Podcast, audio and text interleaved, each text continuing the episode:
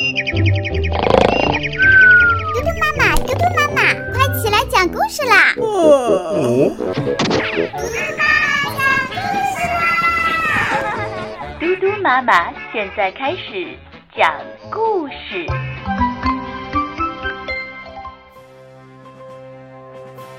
你好，小朋友，我是嘟嘟妈妈。嘟嘟妈妈今天要给你讲的绘本故事是《大棕熊的秘密》。一个冬日的黄昏，大棕熊匆匆钻出了森林。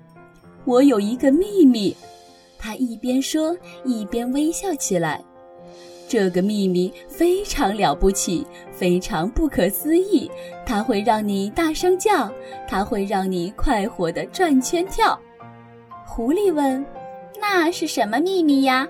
是什么秘密这么棒？是不是好吃的东西？”“哦，不，不是。”大棕熊急匆匆地说：“你不会想要吃掉它的，你只会想要好好的抱住它，用鼻子蹭蹭它。你还会想要伸出舌头，从上到下好好的舔一舔它。”哇！浣熊在一棵大树后面咂起了嘴巴，嗯嗯，那是不是一个大冰棍儿啊？嗯，大冰棍儿，大冰棍儿。大棕熊回答：“我看你是有点笨，谁会抱着冰棍儿用鼻子蹭？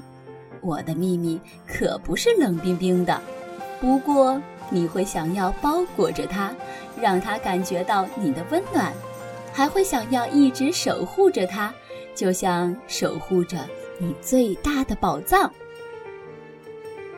松鼠问：“那会是什么东西呢？告诉我们吧，好棕熊。那会不会是一大堆的硬壳果？硬壳果，硬壳果！”大棕熊一边叫一边乐得打了个转儿。要是你以为我的秘密是硬壳果，那你可真是个开心果。我的秘密呀，不是你可以大摇大嚼的东西。你也不能把它埋在地下，等明年再挖出来吃。大棕熊说着，表情严肃起来。不过，你会想要把它好好的藏起来，不让那些坏家伙发现它，也不让他们有任何机会把它从你身边偷走。你瞧着吧。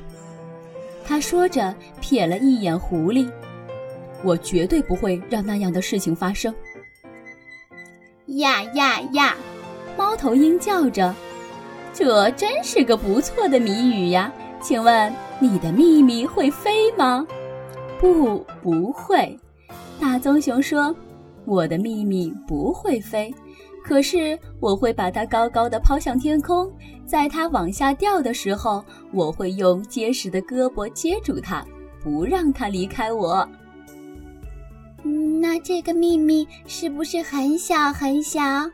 小老鼠问：“小的可以藏在你的怀里？”“哦，我当然会把它藏在我的怀里。”大棕熊说：“也许你担心我会把它捂坏了，不过我每天都要把它拿出来的，因为我要好好的看着它，一直看着看着，不然我真不敢相信我能这样幸运地拥有它。”你的秘密还真是了不起，小鹿摇晃着脑袋说：“我真想知道这是个什么样的秘密。”嗯，它不只是了不起，大棕熊说：“它是绝无仅有的，它是妙不可言的，它是一种魔法，它是一个奇迹。”夜幕渐渐降临，动物们也渐渐感到倦了。不想再去猜大棕熊的那个秘密是什么了，大棕熊只是在吹牛罢了。狐狸哼了一声：“我就不信它有什么秘密，就算有，也不会是什么了不起的秘密。”我同意，猫头鹰说：“我就对那个秘密不感兴趣，又不能吃，还要去舔；又不能飞，还要去抛，还要把它藏在怀里。”这种秘密听上去就不是那么美妙。其他的动物也赞同，可当他们回头去找大棕熊的时候，却发现它已经消失在了冬夜的雾气里。日子一天一天的过去，冰雪封住了大地，大棕熊在山洞里缩成一团，有时候很冷，有时候很饿。它经历了风雪、冰雹、黑暗和一些危险的关头。可只要想到那个秘密，大棕熊就会变得坚强起来。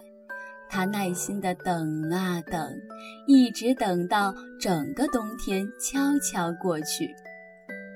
大棕熊的秘密终于在一个春天来临的日子里降生了。它很小，很柔软，就像一个毛茸茸的小球。它有一对乌溜溜的大眼睛和一个扁扁的小鼻子。大棕熊用结实的胳膊温柔地搂着它，不让它离开自己。与此同时，它发出了一个快乐的叫喊声：“呜！”这个声音穿过了草原，在整个山谷中回荡。狐狸、松鼠、浣熊。猫头鹰、小鹿、小老鼠听到声音，都赶紧来看看发生了什么事。到了这时，他们都不得不承认，大棕熊的秘密确实非常非常了不起。好了，小朋友，今天的故事就讲到这里了。大棕熊的秘密，原来是它的肚子里孕育了一个小熊宝宝呀。小朋友们，当你们还在妈妈肚子里的时候，妈妈也是跟大棕熊妈妈一样，非常的快乐，一直期盼着你们的降生哦。小朋友们，闭上眼睛，晚安。